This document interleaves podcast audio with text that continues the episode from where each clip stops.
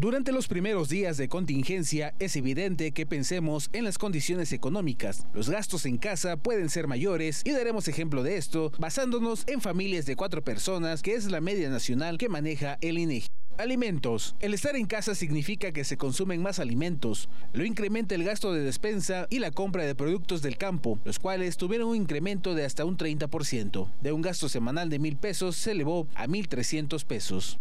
Energía eléctrica. La permanencia durante el día incrementa el consumo de energía eléctrica alrededor de 220 kilowatts que consume un hogar en dos meses. Este podría incrementar. De un pago de 240 pesos puede llegar hasta los 300 pesos. Gas LP. Siendo utilizado en cocina y baño, normalmente un tanque de gas de 20 kilos tiene un rendimiento de 4 semanas. El costo por tanque bajó de 380 pesos a 330 pesos, pero el rendimiento será menor. Gasolina. Aunque a la pandemia, se vino abajo el costo de la gasolina, sigue siendo un precio importante, aunque reducido al no haber la movilidad que se hacía de manera normal. El costo oscila de los 14 pesos la magna y el gasto promedio semanal es de 300 pesos. Aunado a estas necesidades, se le debe de sumar gastos de televisión por cable, teléfonos fijos o celulares, rentas y medidas sanitarias, en donde la mayoría compró gel antibacterial 90 pesos el litro, desinfectantes en aerosol 130 pesos cloro 10 pesos el litro,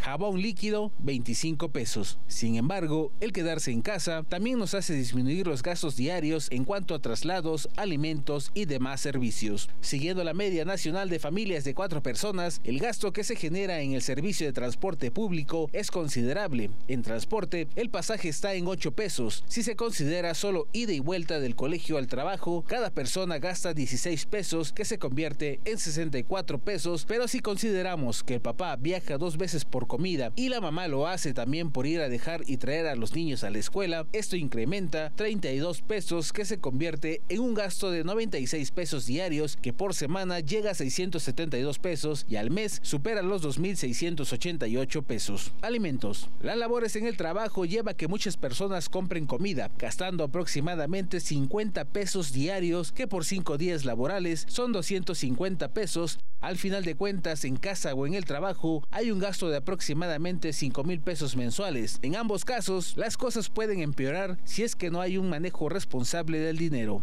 Es un hecho que esta pandemia causará estragos económicos y lo mejor que se puede hacer es gastar el dinero en lo indispensable y no generarnos deudas que podrán ser complicadas para saldar. Con información de Iván Rodríguez para Mega Noticias Tehuacán, Luis Zárate.